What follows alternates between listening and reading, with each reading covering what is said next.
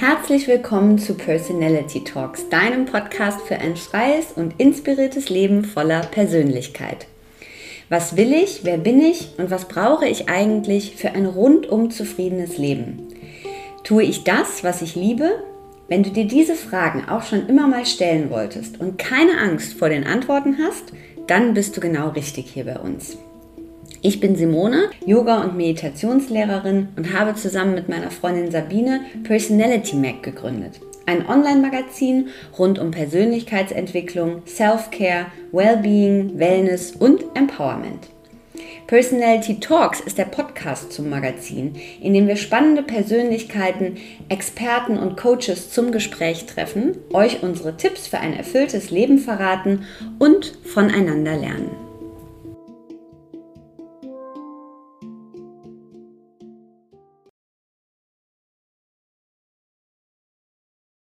Hallo und herzlich willkommen. In dieser Folge von Personality Talks spreche ich mit einem meiner Lieblingsgäste, mit Georg Lolos. Georg ist Bewusstseinstrainer und Achtsamkeitslehrer.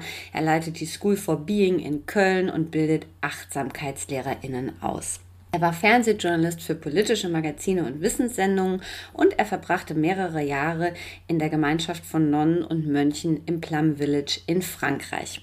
Wir haben bereits einen Podcast mit ihm aufgenommen, den wir euch sehr ans Herz legen. Und heute treffe ich Georg zum zweiten Mal, denn er hat ein neues Buch herausgebracht, das heute am 28.03. erscheint. Halt finden in sich selbst, wie du deinen sicheren inneren Ort entdeckst und belastende Gefühle für immer loslässt. Wir sprechen in diesem Interview über sein neues Buch, über die Vision dieses Buches, das er geschrieben hat, über das Thema mentale Gesundheit und warum es so wichtig ist. Wir sprechen natürlich über Achtsamkeit, wir sprechen über die Kraft von Fragen, denn in seinem neuen Buch gibt er uns 13 Fragen zur Meditation für innere Freiheit mit an die Hand. Wir sprechen über den so nötigen Aktivismus, warum Georg eine E-Mail an Frank-Walter Steinmeier geschrieben hat. Wir reden über Ängste und mangelndes Mitgefühl als Hauptursache für die Verfassung unseres Planeten und viele, viele andere Themen. Es ist wie immer ein sehr, sehr schönes äh, Gespräch mit Georg geworden, was ich euch äh, sehr ans Herz lege äh, und wünsche euch viel Spaß beim Anhören. Ich habe gerade gedacht, Georg, bevor das Gespräch losging, dachte ich, ich bin immer so ein bisschen aufgeregt, wenn ich mit Georg spreche. Ich habe so eine äh, Freude, dass ich denke, ach wie toll, äh, das neue Buch und ich war so begeistert und gleichzeitig so ein bisschen so eine Aufregung. Kennst du das? Hast du das auch bei Gesprächspartnern? Mm, nö. und also ich, ich wollte. Ich,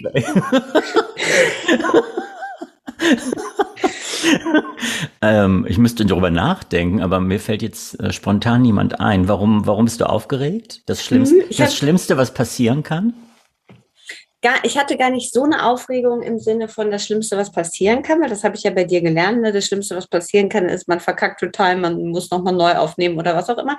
Ich glaube tatsächlich, äh, wenn, ich habe da eben drüber nachgedacht, wenn das jemand ist, so auf den ich mich äh, freue und schon so vorher so ein bisschen weiß, ach, das wird äh, spannend oder äh, jemanden, den, äh, wo ich auch so viel draus ziehe, dann bin ich immer so ein bisschen aufgeregt. Bei mhm. denen, glaube ich, wo ich so das ist ganz interessant. Aber, aber es gibt ja, äh, es gibt ja so eine, es gibt ja so eine Aufregung, ähm, ähm, wie so eine freudige Aufregung, genau. die verbunden ist mit einer Angst. Genau, nee, Angst habe ich keine. Ja, nee, dann, Angst aber das ist keine. das, das ist ja immer der Punkt. Also, ne, mhm. Aufregung ist ja nicht, ist ja nicht das Problem. Das Problem ist einfach zu gucken, habe ich eine Angst oder ist da eine Sorge? Dann sollte ich damit arbeiten. Mhm. Nein, eine äh, sozusagen eine schöne Vorfreude auf dich. Hm. Und dann habe ich die, äh, dann habe ich die E-Mail bekommen, dass es ein neues Buch gibt. Und dann habe ich natürlich zuerst überlegt, weil du warst schon mal bei uns, aber eigentlich äh, war der Gedanke völlig abstrus, weil äh, das war eine der meistgehörtesten Folgen, falls ich dir das noch nicht gesagt habe. und trotzdem ist es ja so, wenn man äh, über ein Buch irgendwie schon gesprochen hat, habe ich trotzdem noch mal so überlegt, äh, ist es wirklich groß anders oder was auch immer. Es ist ganz anders und ähm, es ist ganz, ganz toll, denn ich durfte reinlesen vorher und dafür schon mal, viel, schon mal vielen Dank. Äh, halt finden in sich selbst heißt das Buch, was äh, am 28., also heute, an dem Tag, an dem wir den Podcast ausstrahlen, auch erscheint. Ähm, wie bist du dazu gekommen? Beziehungsweise wie ist der Titel entstanden und wie ist die, dieser Ansatz auch zu diesem Buch entstanden? Ähm, also der, ähm, ich wurde gefragt mhm. mein, von meinem mhm. Verlag, äh, mhm. ob ich äh, ähm, ja, ob ich noch eine Idee hätte oder einen Ansatz, äh, noch ein Buch zu schreiben. Mhm. Und ähm, mir ist halt der Punkt, den ich ja auch so herausgestellt habe in dem Buch, ähm, dieses Beobachtens so wichtig, mhm. dieser beobachtenden Instanz, weil wir ja ganz oft äh, in gerade in so ähm, spirituellen oder auch therapeutischen Zirkeln sprechen wir ja über diese Anteile in uns, ne? sei mhm. es äh, der Kritiker oder äh, ähm, der Antreiber oder der männliche Anteil, der Weib, was auch immer. Mhm. Und ähm, wir vergessen aber darüber, dass jenseits all dieser Anteile etwas ist, dass das ja alles beobachtet. Mhm. Und dieser beobachtende Anteil ist sehr subtil, aber ist eigentlich das, was wir wirklich sind. Mhm. Weil alles andere ändert sich ja ständig. Mhm. Alles andere kommt und geht. Und das, was aber ständig beobachtet, das ist ja im Kern die Substanz, die Quelle, aus der wir kommen. Mhm. Und dem wollte ich einfach mehr Licht schenken. Da wollte ich einfach mehr reinleuchten, um das klarer herauszuarbeiten für die Leserschaft. Mhm. Ähm, jetzt beinhaltet das Buch 13 ähm, sehr, sehr starke äh, ähm, Fragen, mit denen wir arbeiten können. Und du erzählst selber auch, ähm, in der Zeit, in der du im Kloster warst, hat man dir eine Frage gegeben, mit der du dort sehr besonders gearbeitet hast. Erzähl doch mal von der Frage und was das mit dir gemacht hat, auch in dem Moment damals. Ja, also ähm, als ich äh, nach Plum Village kam, war dazu muss man wissen, im Plum Village gibt es immer die dreimonatigen Winterretreats. Das heißt, in diesen drei Monaten findet die intensivste Zeit der Praxis statt in Plum mhm. Village. Die Mönche und die Nonnen dürfen während dieser Zeit das Klostergelände auch nicht verlassen. Ganz oft reisen die ja auch oder ne, zwischendurch mhm. oder machen Retreats woanders. Aber in dieser Zeit bleibt man halt zusammen. Also nur der Shopping-Mönch und die Shopping-Nonne dürfen das Klostergelände verlassen. Mhm. Sonst mhm. sind alle so stuck an einem Ort. Mhm. Und in diesen, äh, am Anfang der, der drei Monate hat uns Tai immer einen Satz oder ein Wort oder eine Frage reingegeben zur mhm. Praxis. Und in meinem ersten Winterretreat war die Frage, die er reingegeben hat, are you sure? Bist du mhm. sicher? Hm? Und diese Frage hat schon so viel in mir damals bewirkt, weil ich dann in meiner Praxis, in meiner Meditationspraxis eben festgestellt habe, ich kann mir eigentlich über nichts wirklich sicher sein. Mhm. Hm? Ähm, also jedes Mal, wenn ein Gedanke auftauchte, wie, ähm, äh, ähm, oh, die mögen mich bestimmt nicht mehr, die Mönche, ähm, ähm, die schmeißen mich bestimmt bald raus, weil ich nicht gut genug praktiziere, habe ich die Frage genommen, war das, bist, bist du sicher, Georg Schatz? Mhm. Hm? dass äh, die dich rauswerfen wollen oder dass du nicht gut genug praktizierst. Und jedes Mal, wenn ich diese Frage genommen habe, konnte ich die im Prinzip mit Nein beantworten. Und darüber bekam ich direkt mehr Freiheit. Mhm. Und dazu dienen, dient jede spirituelle Frage. Das sage ich auch in der Einleitung zu dem Buch, dass eine Frage zu stellen seit jeher in ähm, in spirituellen Kreisen oder spirituelle Lehrerinnen und Lehrer haben seit jeher Fragen ihren Schülerinnen und Schülern gestellt. Ne, sei es, äh, sei es, wer bin ich, äh, die Quans im Zen, äh, im Zen-Buddhismus. Also, und darauf ähm, basierend habe ich dann das Buch geschrieben.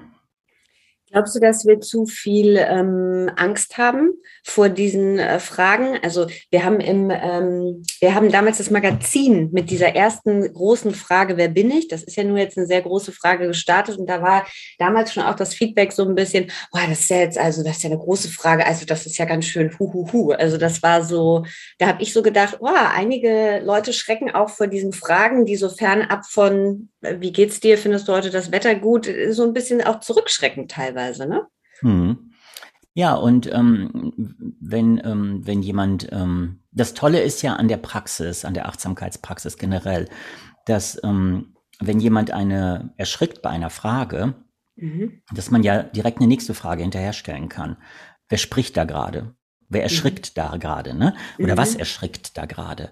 Hm, also anstatt, ähm, und das ist das Wesentliche und das ist, glaube ich, die Essenz, die ich äh, in dem Buch vermitteln möchte. Mhm. Anstatt direkt auf die Erfahrung zu springen, die auftaucht in dem Moment in dir, also auf den Gedanken, auf die Emotion mhm. oder auf das, was im Körper passiert, den Abstand herzustellen und aus einer weiteren Perspektive, ich sage ganz oft Panoramablick und Panoramaherz, also mhm. mitfühlend, mit Weite zu beobachten und nicht direkt mitzugehen. Also wenn etwas in mir erschrickt und sagt, oh Gott, das ist aber jetzt eine große Frage, kann ich zu diesem Anteil, der da erschrickt, ja ein mhm. bisschen Abstand schaffen und erstmal von, von einer weiteren Position gucken, anstatt mich direkt damit zu identifizieren.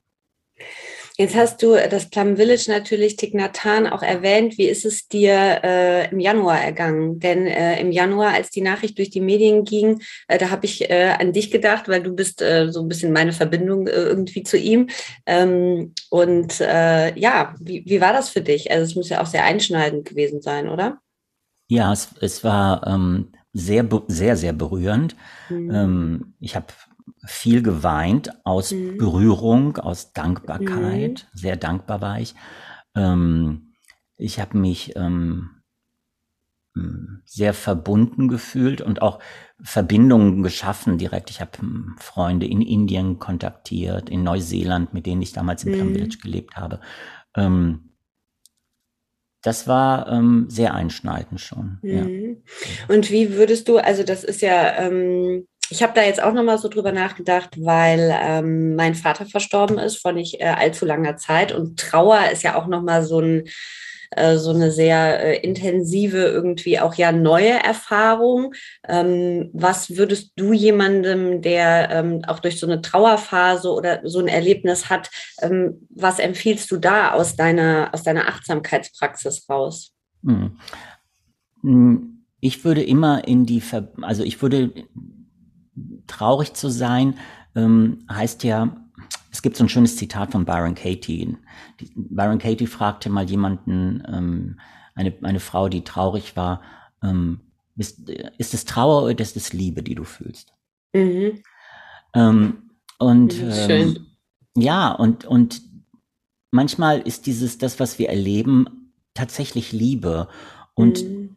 das brauchen wir nicht zu unterdrücken. Also mhm. dieses Gefühl, dieses Herz zu öffnen und diese Verbindung zu erleben und diese Verbundenheit mit der Person zu erleben, das ist ja was Tolles und mhm. uns das auch zu erlauben. Das würde also zulassen. Mhm. Ja. Ähm, wenn wir nochmal auf die äh, 13 Fragen zurückgehen, die für diese ähm, innere Freiheit ja da sind, also um diesen Ort ja in uns zu finden, den es für uns alle gibt, wo wir Raum, wo wir Freiheit spüren. Ähm, wenn, gibt es eine Frage, wo du sagen würdest, die ist besonders wichtig? Hm, ähm, nein, also ich würde sagen, ähm, es gibt mit Sicherheit noch mehr als diese 13 Fragen. Mhm. Ne? Das ist jetzt, äh, ähm, aber ich würde sagen, schau, was, welche Frage für dich in dem Moment des Leidens, weil das sind die Fragen, sind ja immer dirigiert dahin oder sie zu benutzen wie ein Instrument in dem Moment, wo ein Leiden auftaucht in dir. So, mhm. und dann schaue einfach, welche Frage macht für dich in dem Moment am meisten Sinn, die als Meditation, weil das sollte man machen, die, die Fragen mhm. wirklich wie eine Meditation zu benutzen. Ne? Also wenn du zum Beispiel feststellst, dass du mit deiner Aufmerksamkeit sehr in der Zukunft unterwegs bist mhm. und dir Sorgen machst über Krieg oder was auch immer, ne? die Aufmerksamkeit äh, in, ins, ins Hier und Jetzt zurückzuholen und mit der Frage, okay, was ist hier und jetzt nicht in Ordnung gerade? Hier mhm. in diesem Moment, ne? Frau oder Mann sitzt gerade und lauscht. Also in diesem Moment, was ist nicht in Ordnung? Und darüber bringst du die Aufmerksamkeit in die Realität des Augenblicks. Und letztendlich ist, wenn wir Achtsamkeit trainieren, wollen wir immer trainieren, die Realität zu sehen im Hier und Jetzt. Das mhm. ist das. Mhm. Wir wollen nicht in eine Fantasie abdriften von dem, was sein könnte. Das bedeutet nicht, dass ich nicht ähm, natürlich im Blick habe bestimmte Eventualitäten, aber ich verliere mich nicht in meinen Ängsten. Und das ist ja eigentlich eine schöne Überleitung zu dem, was wir gerade auch erleben. Ne? Also wir sind ja gerade in einer Zeit ähm, äh, der Ukraine-Krieg, das, was in Europa los ist, politisch, die ähm, Leute konsumieren viel, lesen viele Nachrichten. Da entsteht ja viel dieses, was du sagst, dass wir eine Fantasie im Kopf entwickeln, dass wir nicht mehr im Hier und Jetzt sind.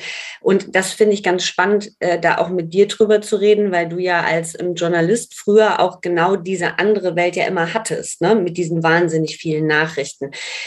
Was ähm, würdest du sagen, und es kommt ja auch in deinem Buch vor, also es ist ein Teil der Nahrung, ne, die wir zu uns nehmen, dieses Lesen, Sehen, Konsumieren.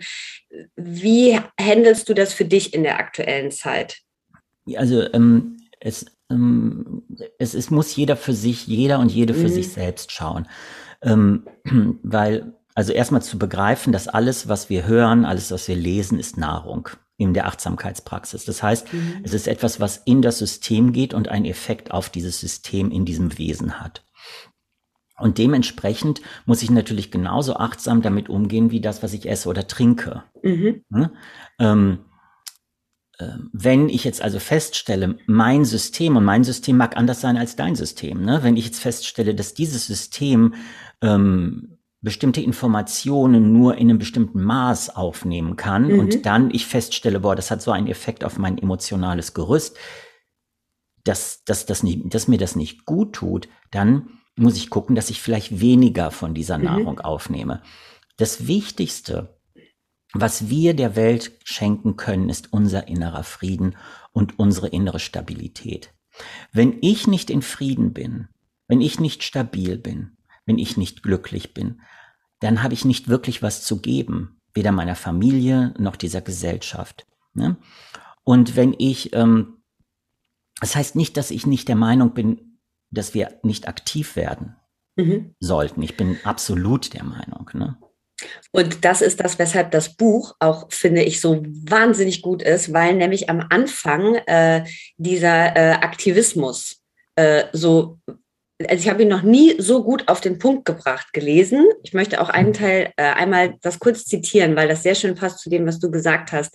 Mhm. Ähm, du schreibst, doch von unserer inneren Verfassung hängt nicht nur unser persönliches Glück ab, sondern auch der Zustand unserer Erde. Ein neuartiger, konstruktiver Umgang mit unseren Ängsten, unserem Ärger und unserer Gier ist sowohl für das Wohlergehen und Überleben der Menschen dringend erforderlich, als auch für den Fortbestand aller anderen Lebewesen auf diesem Planeten. Also diese Verbindung sozusagen aus, die mentale äh, Gesundheit ist nicht nur für uns als Einzelne wichtig, sondern ähm, als Kollektivleistung. Das hat man ja schon mal gehört. Also ich hatte das schon mal gehört, aber ich fand so, ähm, so dicht und äh, so äh, von der Auflösung her auch so genau beschrieben. Ähm, das ist sehr besonders. Und ähm, erklär uns das nochmal. Also die mentale Gesundheit bei uns, bei, bei dem Einzelnen, warum ist die so wichtig auch für das, was in der Welt geschieht?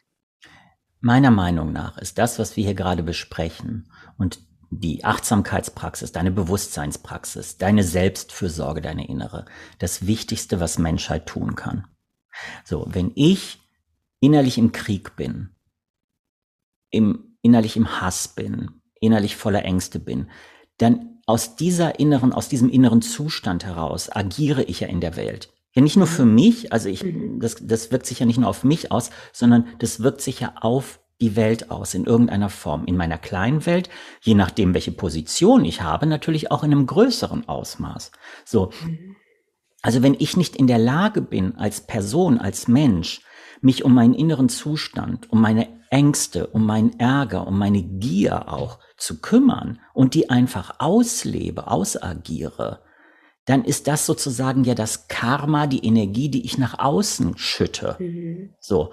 Und es ist nicht, auch wichtig, nicht nur, dass du selbst, darum ist die Arbeit auch so, finde, finde ich so essentiell, nicht nur, dass du selber in der Lage bist, dich in Frieden zu halten, sondern durch die Praxis erkennst du auch, wenn jemand anderes das nicht kann. Das heißt, du wirst dementsprechend auch nicht die Menschen in die Position wählen, weil du siehst, hm, vielleicht ist diese Person nicht in der Lage, mit ihrem Ärger umzugehen. Und was machen wir? Und das ist, äh, passt nämlich äh, auch wieder sehr schön. Das habe ich mich gefragt. Also wir lernen das selber sozusagen, wie du es gerade beschrieben hast, in Achtsamkeit, in Frieden zu sein. Es gibt aber natürlich ja immer noch Menschen um uns rum, wo wir merken, die nehmen den Stress gar nicht wahr, die rennen wahnsinnig, die können mit Gier, mit Ärger nicht so wirklich gut umgehen. Ähm, jetzt hat sich ja, also ich habe das in meinem Leben irgendwie gemerkt, dass, ähm, naja, also wenn man den Leuten das so, du musst mal das und das, also das, das bringt ja irgendwie gar nichts. Aber wie können wir, ähm, wie können wir sozusagen sanft darauf aufmerksam machen? Ist es, dass wir uns einfach verändern und wie bei dieser Eltern-Kind-Geschichte sozusagen Vorbild sind? Oder was würdest du sagen? Absolut. Das ist das A und O. ne? Und wenn ich jemanden ich sag das, ich, ich beschreibe das einfach, wie es bei mir war. Mhm. Ich hatte nie vor, das zu machen, was ich jetzt mache. Also ich wollte, mhm. als ich aus dem Kloster zurückkam, kein Achtsamkeitslehrer werden. Ich bin zurück in meinen, in meinen Journalismusjob, in meinen WDR-Job mhm. gegangen. Mhm. Und nach und nach wurde ich von Leuten gefragt. Mhm.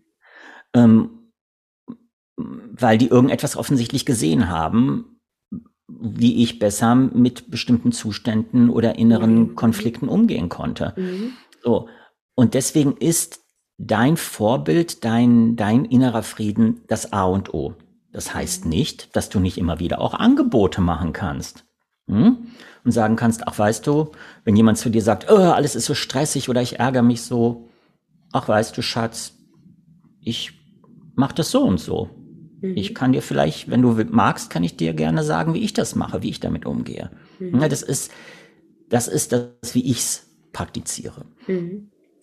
Dieses, ähm, das hatten wir am Anfang, äh, hast du es auch kurz, dieses ähm, eigentlich, wo du jetzt bist, das, was du jetzt machst, ne? das war nie was, wo du gesagt hast, das mache ich jetzt und jetzt schreibe ich noch ein Buch, sondern es kommt ja. Also ähm, du wirst gefragt, Dinge ergeben sich.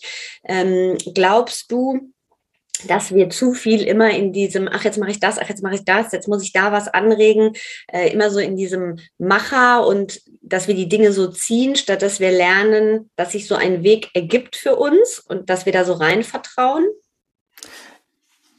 Tatsächlich glaube ich, dass das sehr ähm, individuell ist. Mhm, mhm. ähm, es gibt ähm, es gibt Menschen, so wie ich es beobachte, gibt es Menschen, die durchaus ähm, in dieser Macherenergie reingehen können und das fließt und das funktioniert. Und dann gibt es eher Leute wie mich. ähm, ich muss mich einfach ähm, eher hinein entspannen und äh, die Sachen kommen lassen. Das ist meine ja. Erfahrung in meinem Leben, so wie es bei mir läuft. Das heißt aber nicht, ich würde das nicht generalisieren. Ne? Für manche Leute funktioniert das super, in die Aktion zu gehen und das funktioniert.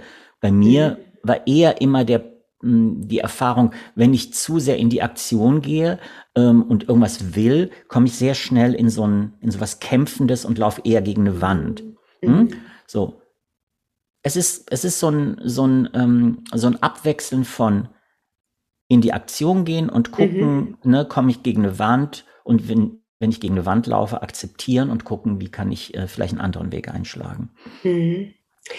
Ich habe mich, weil dieser Anfang ja so gut ist, der zieht einen ja so rein. Also ich äh, hab, äh, bin so äh, eigentlich fast zu schnell äh, direkt an deine Fragen dran gekommen in deinem Buch. Natürlich jetzt auch wegen der Vorbereitung, aber ähm, das liest sich so sehr gut, dass ich so gedacht habe, das ist so die perfekte Mischung, wenn man weiß, dass du vorher Journalist warst, ne? so aus deinem journalistischen Können und eben äh, dieser Achtsamkeitspraxis, die du vermittelst. Und dann habe ich mich gefragt, Hast du jemals irgendwie auch diese, diese journalistische Arbeit für dich vermisst? Hast du jemals so, seitdem du praktisch diese Achtsamkeit Arbeit, Achtsamkeitsarbeit mach, machst, gedacht, ach, ich würde auch noch mal gerne wieder das andere machen?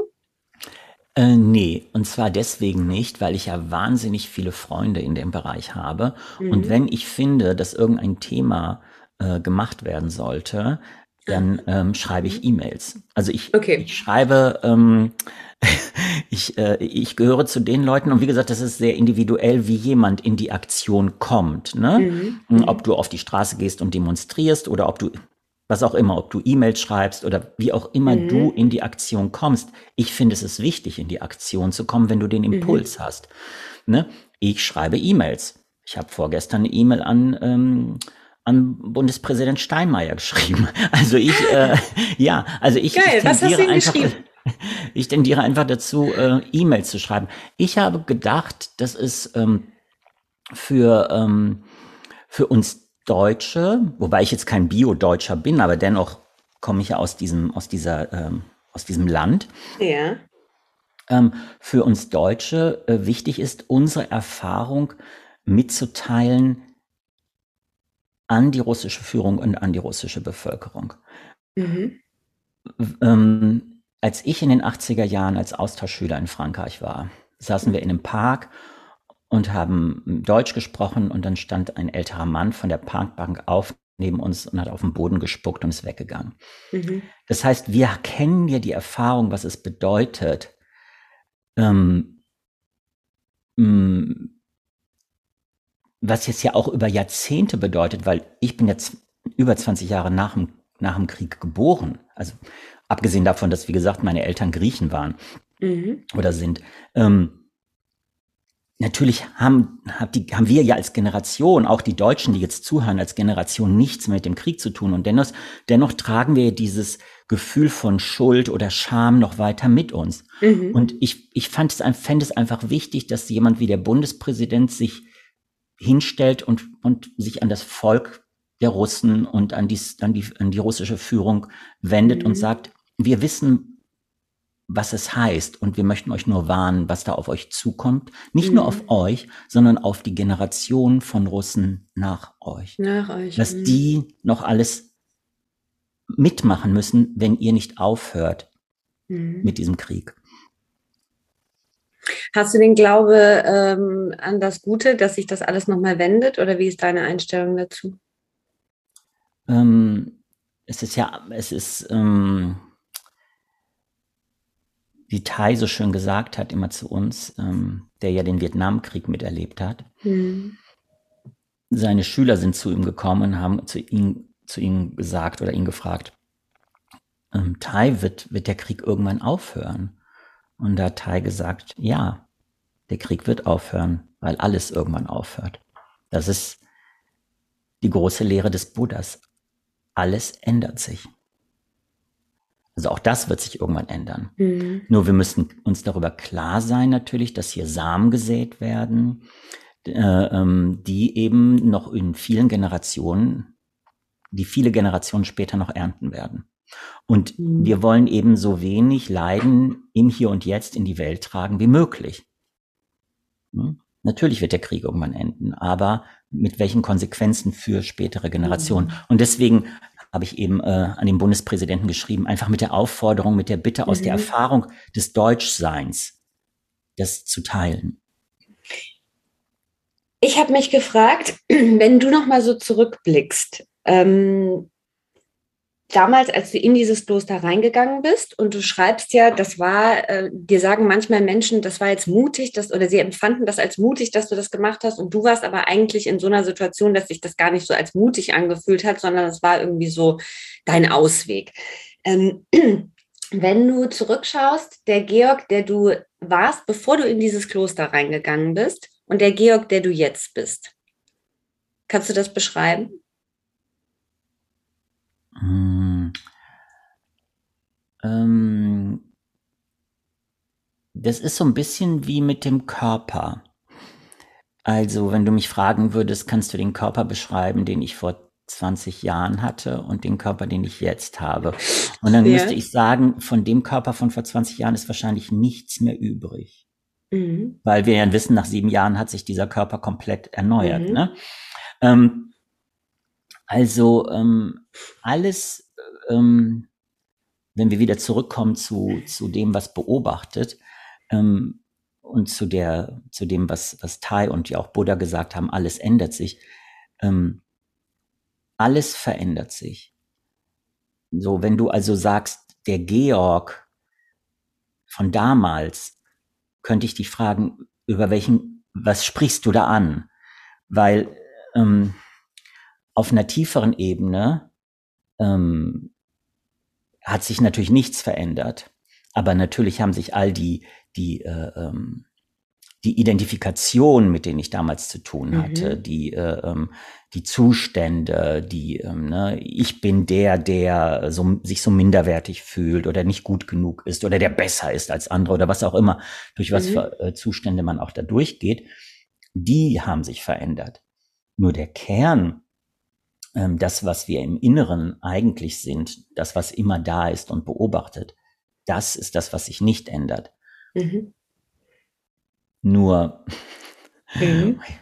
ich, ich, will, ich will äh, die Zuhörerschaft nicht überfordern, äh, aber äh, nur, nur das, was beobachtet im Kern, was hier sitzt, ist auch das, was gerade zuhört bei dem Zuhörer oder bei der Zuhörerin. Das heißt, wir sind letztendlich zu erkennen, dass wir eins sind, dass da keine Trennung ist. Das ist der Kern der Arbeit dann am Ende.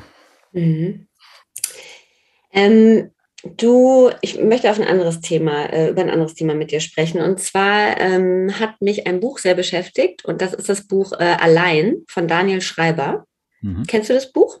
Nein. Ich würde es dir gerne schicken nach dem Gespräch, weil ich glaube, dass es dir gefallen könnte. Und ähm, zum einen ähm, geht es da auch um das Thema Einsamkeit. Und ähm, du beschreibst ja auch eine Art äh, der Einsamkeit, die du äh, immer so für dich empfunden hast. Woher glaubst du, äh, kam die bei dir oder ist die gekommen? Ähm, also bei mir war es wirklich, ich glaube, dass es aus zwei, äh, zwei unterschiedliche äh, Stränge meiner Biografie heraus entstanden sind. Einmal ähm, ähm, der Trennung von meinem Vater und meinen Brüdern, die ich ja früh verloren habe.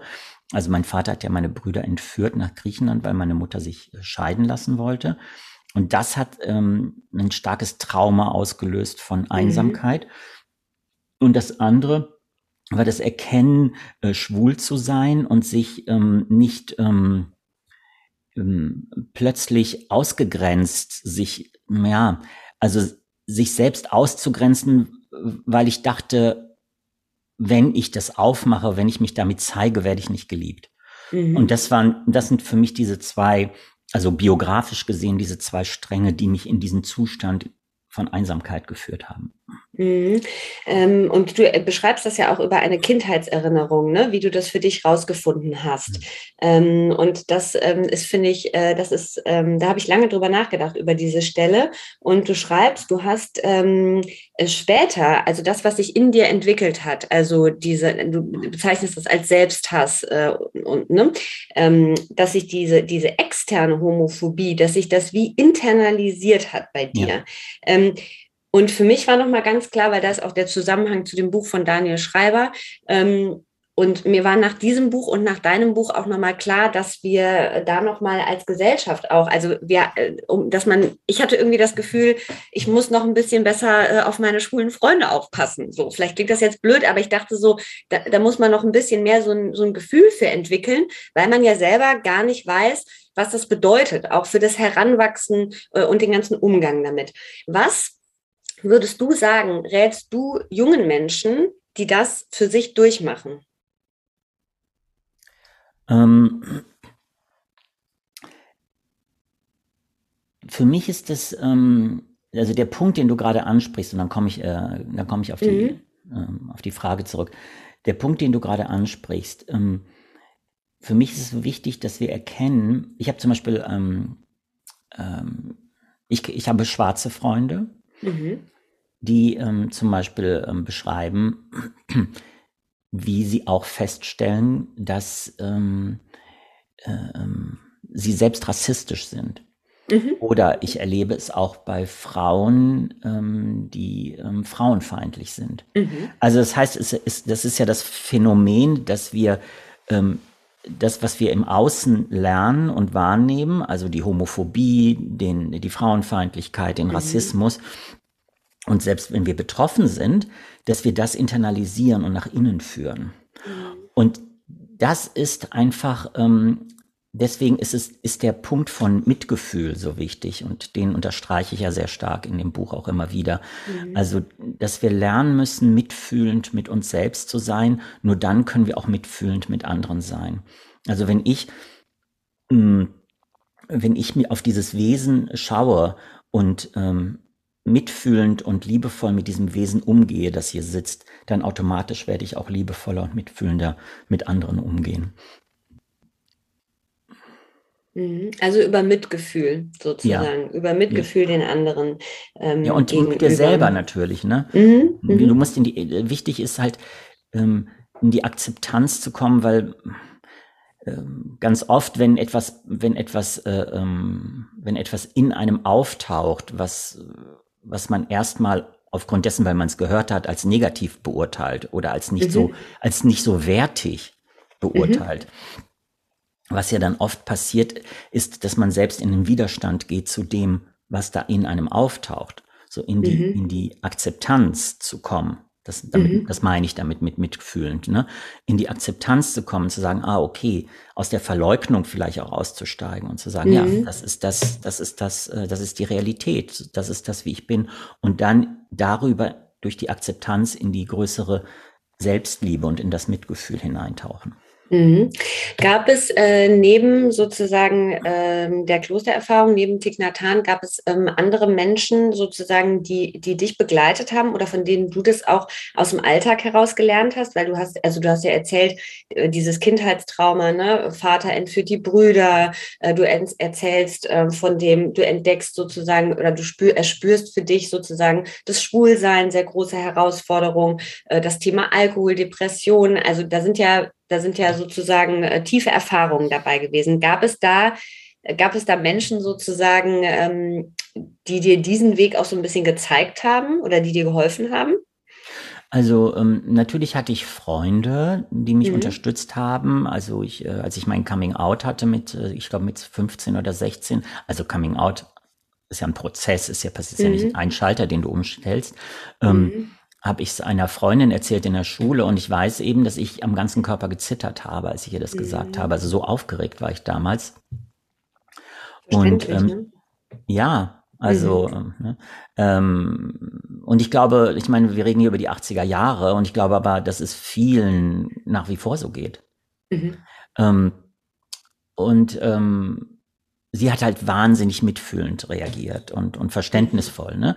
Also natürlich über viele Freundinnen und Freunde habe ich, äh, ähm, äh, die haben mich unterstützt, dahin zu kommen. Mhm. Und nichtsdestotrotz war aber, dass eben immer noch dieser Anteil in mir war, der das nicht wirklich geglaubt hat. Ne, mhm. wo der Selbsthass, die, die innere Homophobie, mhm. ähm, der Minderwert, das nicht, ich bin nicht gut genug, dieses Gefühl, mhm. äh, abgetrennt zu sein, sich einsam zu fühlen, all das ähm, mh, war also diese Stimmen in mir mhm. waren oft stärker als die Stimmen im Außen. Deswegen mhm. ist es so wichtig, dass wir selber arbeiten. Weil selbst wenn wir von außen uns noch so oft gesagt wird, du bist so toll, du bist so toll, wenn du es nicht glaubst oder du selber nicht mit diesen inneren Stimmen arbeitest, mhm. wird das nichts, wird das nichts nützen. Mhm. Und da gerade in dem äh, Bereich äh, verweist du auch nochmal darauf, ne? Also die Sichtweise auf uns, auf die Welt, auf politische Themen hat immer mit dieser eigenen mentalen Gesundheit zu tun. Ähm, wahnsinnig stark ist auch, also äh, du schreibst, ähm, wenn jemand den Gedanken äußert, ich hasse Schwule oder Schwarze sind weniger wert als Weiße, dann ist dies nicht einfach nur eine politische Ansicht, sondern auch ein direkter Bericht immer über den inneren Zustand. Ja, über den mentalen Menschen. Zustand der Person. Mhm. Genau. Mhm. Ähm, jetzt ähm, der mentale Zustand. Du schreibst das ja auch. Also du sitzt im Kloster und da habe ich auch viel drüber nachgedacht. Du beschreibst die Situation. Du sitzt im Kloster, du bist da angekommen äh, und dann gab es so eine Situation, wo du wie in so ein Loch auch nochmal gefallen bist und das geschrieben, ganz, ganz viel aufgeschrieben und irgendwie hast du, bist du da wieder so, so reingesogen worden, ne? so in diese alten Gedanken. Und dann hast du, wenn ich das jetzt richtig zusammenkriege, da an dem Tag ähm, hast du einfach äh, die Hand gewechselt. Also du hast statt, dass du mit rechts geschrieben hast, mit links geschrieben. Was ist da passiert? Und warum ist dieser Trick so gut? Ähm, äh, also erstmal äh, nur für, für alle, die vielleicht so bestimmte ähm, ähm, romantische Vorstellungen über das Klosterleben haben. also das heißt ja nicht... Shopping-Nonne, alle wollen jetzt Shopping-Nonne sein. ähm, äh, es heißt ja nicht, äh, du nimmst dich ja mit. Das heißt ja nicht, sobald mhm. du ins, das, die, die, die, die Klosterschwelle überschreitest, dass dann all deine Schwierigkeiten und deine Leidensprozesse mhm. weg sind. Im Gegenteil. Dort werden sie erstmal richtig sichtbar. Und das heißt, du arbeitest dann damit. Mhm. Darum geht's. Ne? Das ist ja Praxis. Und, und das war eben ein Tag, an dem ich mal wieder in meinen inneren, in so einen depressiven Zustand rutschte. Und ich saß, äh, ich erinnere mich sehr genau, ich saß im Refektorium, also im Speisesaal alleine. Äh, alle waren schon gegangen, nur irgendjemand wischte, glaube ich, noch Tische ab. Also so eine richtige äh, äh, Bar, Bar-Situation, weißt du, alle, alle sind weg, du bist ja. alleine übrig, so, ne? Mhm. Und ich schrieb in meinem, in meinem Tagebuch und äh, ähm, in meinem, in meinem Selbstmitleid, ähm, und irgendetwas, und das sind manchmal eben wie heilige Momente oder etwas äh, ähm, taucht dann plötzlich aus dieser, aus der Tiefe deines Selbsts auf äh, und übernimmt. Und wenn du das erlaubst, ähm, habe ich den Stift anstatt in der rechten, mit der rechten Hand zu schreiben, habe ich den in die linke genommen. Mhm. Ich weiß nicht warum und habe angefangen mit links zu schreiben. Und das war natürlich ein Gekrakel. Hm? Mhm. Also ich habe mit links angefangen zu krakeln und irgendetwas in mir änderte sich fast instantly. Also mhm. ich fing an zu kichern. Mein, mein Zustand, mein innerer Zustand komplett anders. Ich, ich mhm. war ganz leicht. Die ganze mhm. Schwere war weg. Und dann verstand ich, ach interessant, wenn ich also körperlich etwas ändere, ändert sich offensichtlich etwas mhm. in mir, was mittlerweile natürlich, ich meine, das ist jetzt 20 Jahre her, als ich das äh, für mich erfahren habe. Mhm. Mittlerweile gibt es da mit Sicherheit viele Forschungen darüber auch äh, von Neurowissenschaftlern. Ähm, aber letztendlich ist es ja der Perspektivwechsel. Mhm. Sei es in der, in der gedanklichen, ne, wenn das Umdrehen von Sätzen oder so. Mhm. Aber es, du, dasselbe kannst du auch körperlich machen. Also, mhm. was ich von da an dann gemacht habe, ich habe alles versucht, anders körperlich zu machen. Also ich habe meine Jacke zuerst mit dem linken Arm zuerst angezogen. Mhm. Ähm, ich habe äh, Möhren in der Küche mit links geschnitten. Ich habe Türen mit links geöffnet. Ähm, ich habe mein Tagebuch nur noch mit links äh, geschrieben, bis ich irgendwann genauso gut mit links schreiben konnte wie mit rechts. Das ist verrückt. Ja. Da habe ich gedacht, crazy. Ja, und meine, meine linke Handschrift ist viel schöner als meine rechte. Vielleicht soll ich es auch probieren. Ich kacke so. Oh wei, krass. Ja, die ist viel, ähm, also schöner im Sinne von, die ist viel gleichmäßiger. Ähm, und ich bin rückwärts gegangen. Das ist eine meiner Lieblingsübungen. Das ist, äh, das ist zum Beispiel das Allerbeste, weil da an, alle, an alles andere gewöhnt sich dein Körper irgendwann, aber ans Rückwärtsgehen gewöhnt sich dein Körper nicht. Herrlich, herrlich. Äh, das mit dem Rückwärtsgehen, das, äh, das gefällt mir auch. Ich habe allerdings, musste da jetzt am, äh, ich gehe aktuell morgens schwimmen und schon wenn ich rückwärts schwimme, kriege ich manchmal immer so ein, oh Gott, wo, bin ich da jetzt? Oh Gott, ich muss wieder gucken, ich muss mich wieder rumdrehen. Also man hat da ja so, man muss ja so ein paar Sachen überwinden, tatsächlich naja, beim Dinge rückwärts machen. Ne? Hm, du bist aber automatisch in der Präsenz. Darum geht's ja. Mhm. Du holst mhm. die automatisch die Aufmerksamkeit ins Hier und Jetzt. Mhm. Und das mhm. ist ja auch oft die Erfahrung, die Leute machen, wenn die zum Beispiel Yoga anfangen oder äh, irgendeine andere Sportart, dass die am Anfang dass ihnen das leicht fällt, in die Präsenz zu kommen und dann aber, nachdem man die Asana in- und auswendig kennt, ne, man genauso gut abschweifen kann, äh, ja, während man ja. eben in dieser Position drin steht.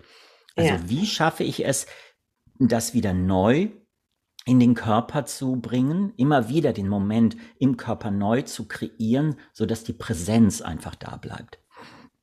So, die Präsenz ne, beim äh, Autofahren und in Verkehrssituationen. Ich hatte ja Mitleid, als ich das Buch gelesen habe, mit einem äh, ehemaligen äh, Schüler deiner Achtsamkeitskurse, den sozusagen, weil das hätte auch ich sein, das hätte auch ich sein können. Ich habe äh, ich hab mich gestern auch kurz enttappt gefühlt. Also, äh, wir, wir, wir erzählen diese, äh, beschreib doch mal bitte kurz die Situation, was da passiert ist. Also ich bin, ich hatte mir ein, ähm, äh, so ein, so ein Leihauto, also so ein Carsharing-Auto gemietet, mhm. um was einzukaufen und bin dann ähm, zurück. Und das ist so ein Carsharing-Auto, das man nicht einfach irgendwo hinstellen kann, sondern das musste immer an denselben Parkplatz zurückbringen. Und da mhm. ist immer so ein Pfosten davor an diesem Parkplatz. Und der stand in so einer schmalen Straße, eine Einbahnstraße, wo man auch nicht vorbeifahren konnte. Ähm, und hinter mir kam ein Auto, als ich ähm, als ich anhielt, um diesen auszusteigen, um den Pfosten zu lösen, um dann dort zu parken, ähm, stand, äh, fuhr hinter mir ein Auto. Und dieses, der Fahrer in dem Auto fing an, wie wild zu hupen, als ich anhielt und ausstieg.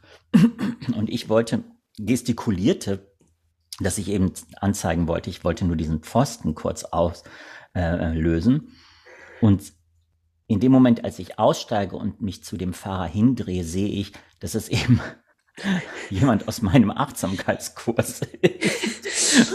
Und ich sah halt, dass in dem Moment, wo er mich erkannte, ähm, der Zustand von totalem Ärger und Aufregung sich komplett änderte. Also ich, mir ging es darum zu beschreiben, wie schnell sich innere Zustände ändern können. Ja, ja. Ähm, der arme äh, Kerl. genau.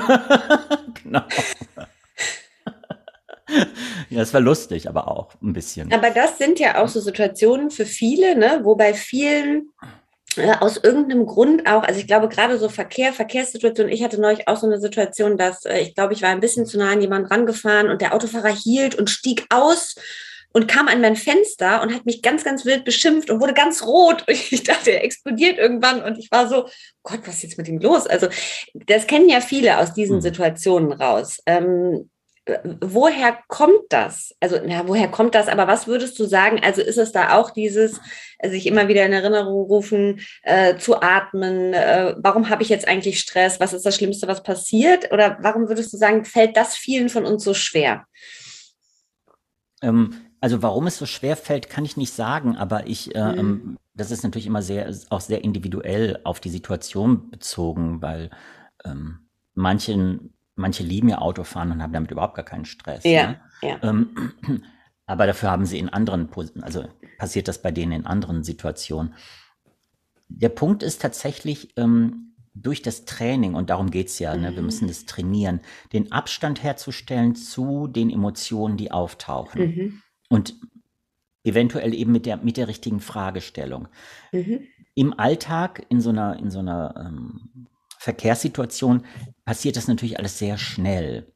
Mhm. Und weil wir es nicht gewohnt sind, den Abstand herzustellen, also praktisch in der Beobachtung zu bleiben dessen, was innerlich passiert, mhm. springen wir sofort rein in den Zustand und beißen uns direkt fest in das, was wir da gerade erfahren, anstatt das zu beobachten, was da gerade passiert. Mhm. Ja, im, Im Kloster waren wir zum Beispiel angehalten, dass wir, egal weil da haben sich natürlich auch Leute geärgert. Also, und, und natürlich sind Leute wütend geworden. Und ich habe auch mhm. mal beobachtet, wie zwei Mönche beinahe aufeinander losgegangen sind, wenn nicht mhm. ein Dritter sich zwischen denen gestellt hätte. Mhm. Ähm, aber letztendlich war die Übung, egal welche Erfahrung von Wut oder von Angst du machst, und da kommen wir immer wieder zurück, agiere nicht aus, der, aus dieser Erfahrung heraus, schaff ein wenig Abstand. Mhm. Vielleicht musst du dich mal zurückziehen, wenn du mit deinem Partner, Partnerin, Freund, Freundin in so einer Situation bist und sagen, wenn du es noch hinkriegst, Schatz, ich merke gerade, ich, ähm, ich rege mich gerade innerlich auf, ich brauche mal fünf Minuten, mhm. um damit zu üben. Und dann, wenn du damit gearbeitet hast, kannst du ja wieder zurückgehen und, äh, äh, und dich an die Person wenden. Und das ist natürlich in so einer Verkehrssituation oft für die meisten schwieriger, weil es so schnell alles geht. Ne? Mhm. Aber auch das kann man eben mit Übung äh, ähm, hinbekommen. Ähm, dieses, das sagst du ja auch, ne, Übung, dieses Trainieren, dieses beständig da dran zu bleiben. Es ist nicht so, da kommt jetzt mal jemand oder Simone hat jetzt mal einen Achtsamkeitskurs bei Georg gemacht und äh, jetzt bleibt das für die nächsten 18 Jahre so, wie das damals war. Oder ne, der Therapeut kommt und macht alles fein, fein. Also wir sind selbst gefragt.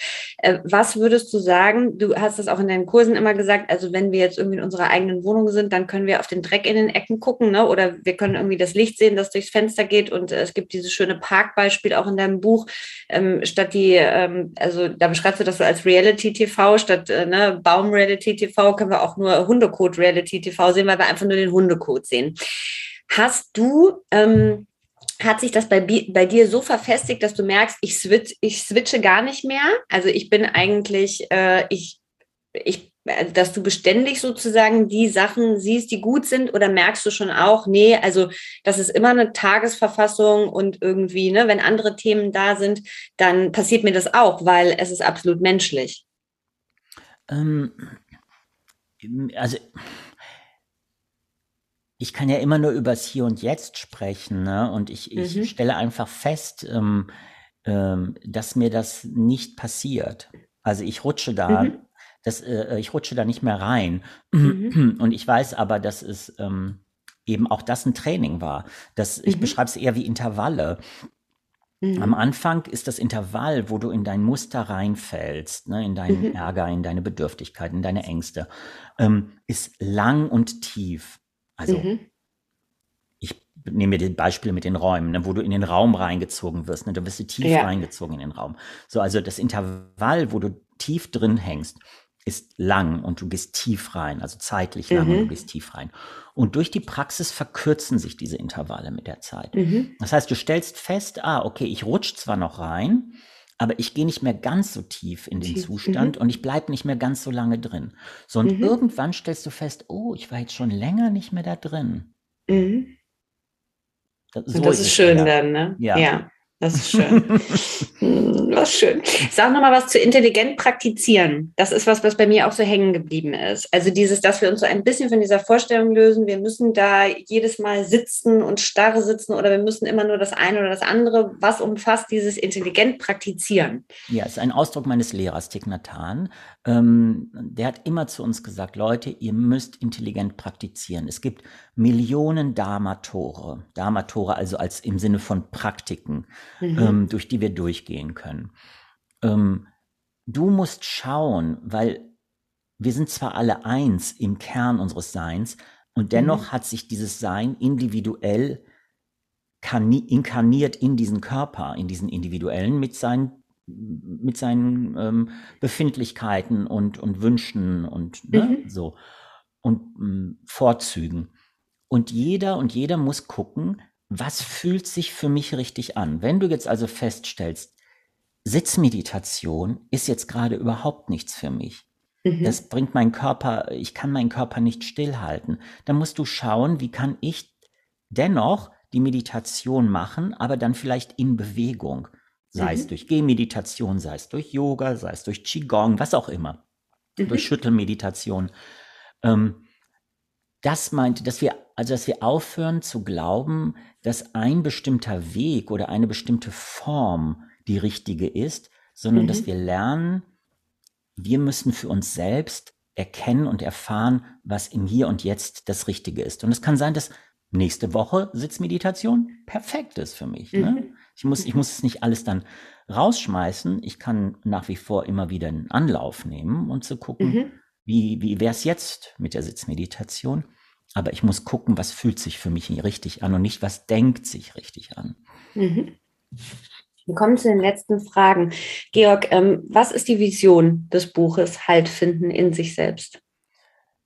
Die Vision ist tatsächlich, dass ähm, Menschheit ähm, versteht, dass mentale Gesundheit das Wichtigste ist, weil alles davon abhängt. Alles.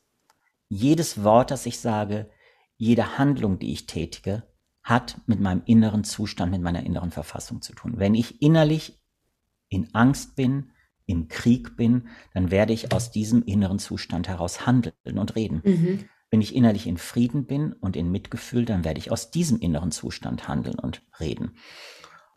Und dass das der Effekt ist, den wir in die Welt setzen, in unsere eigene kleine Welt und in die große Welt.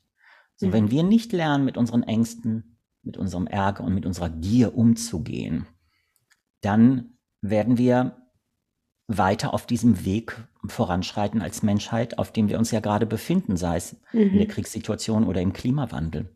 Mhm. Deswegen ist die Vision für mich zu erkennen oder der Wunsch, dass Menschheit erkennt, und zwar en gros, kollektiv, wie wichtig diese Arbeit ist und diese Arbeit zu tun. Und auch diese Arbeit wirklich gesellschaftlich, politisch mhm. umzusetzen, in Schulen, in, in, in, in Polizei, in was auch mhm. immer. Ja, mhm. dass, dass man, dass auch politisch, dass, dass auch politischer Handlungsbedarf hier ist. Mhm. So wie wir ja auch ähm, Programme entwickelt haben in der Vergangenheit äh, für Körper, für gegen, äh, gegen äh, Fettleibigkeit, äh, gegen dafür gibt's ja auch Bei Süchten, ne? Mhm. Für Süchte, dafür gibt's ja mhm. Programme. Mhm. Genauso brauchen wir Programme für die mentale Gesundheit. Und mentale mhm. Gesundheit meint nicht erst dann, wenn Leute depressiv sind. Depressiv sind. Mhm. Ja. Was glaubst du, wovon haben wir zu viel aktuell? Hm, ich glaube, wir haben zu viel ähm, schmerzhafte Zustände. Mhm. Einfach zu viel Identifikation, innere Ego-Identifikation. Mhm. Und wenn wir es nicht schaffen, den Abstand zu diesen Ego-Identifikationen herzustellen, landen wir natürlich genau in diesen emotionalen Zuständen. Was brauchen wir mehr? Abstand, mehr Beobachtung, mehr Mitgefühl. Und ein Buch, das du gelesen hast in der letzten Zeit und was dich ähm, inspiriert hat, begeistert hat? Ähm, ich habe tatsächlich, weil ich natürlich geschrieben habe, nicht viel gelesen, aber ich habe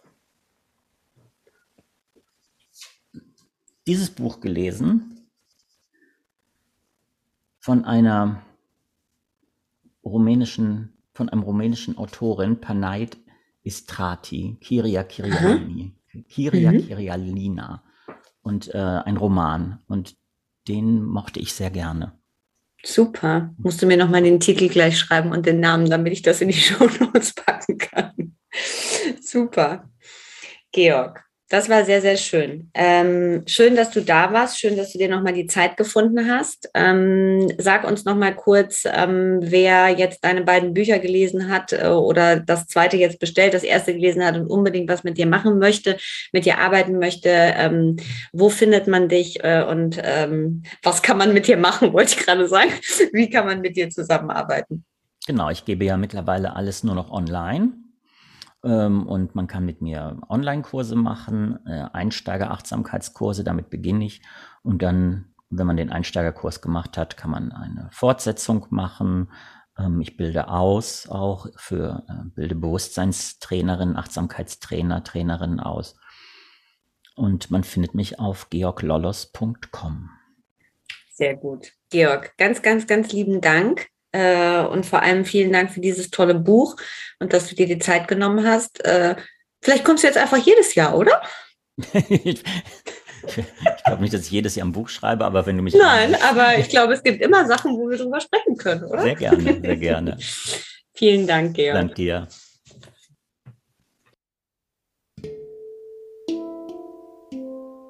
Vielen Dank, dass ihr dabei wart. Vielen Dank, dass ihr zugehört habt. Das war die wunderbare Folge mit Georg Lolos und wir empfehlen nochmal sein Buch Halt finden in sich selbst, wie du deinen sicheren inneren Ort entdeckst und belastende Gefühle für immer loslässt, erschienen im Arcana Verlag in der Penguin Random House Verlagsgruppe. Alle weiteren Infos und wie ihr mit Georg zusammenarbeiten könnt, findet ihr auf seiner Website www.georglolos.com. Die hat er selber auch nochmal erwähnt. Ähm, ich kann euch sehr die ähm, Achtsamkeitskurse mit ihm ans Herz legen. Es gibt einen Einsteigerkurs und einen darauf folgenden Kurs für alle, die üben wollen. Und ihr könnt euch bei Georg zur Achtsamkeitstrainerin ausbilden lassen. Wir freuen uns, wenn ihr beim nächsten Mal wieder dabei seid. Es warten spannende Gäste ähm, für diese Ausgabe und wir freuen uns, wenn ihr auf www.personalitymac.com reinschaut und die neue Ausgabe lest. Alles Liebe und bis bald, eure Simone.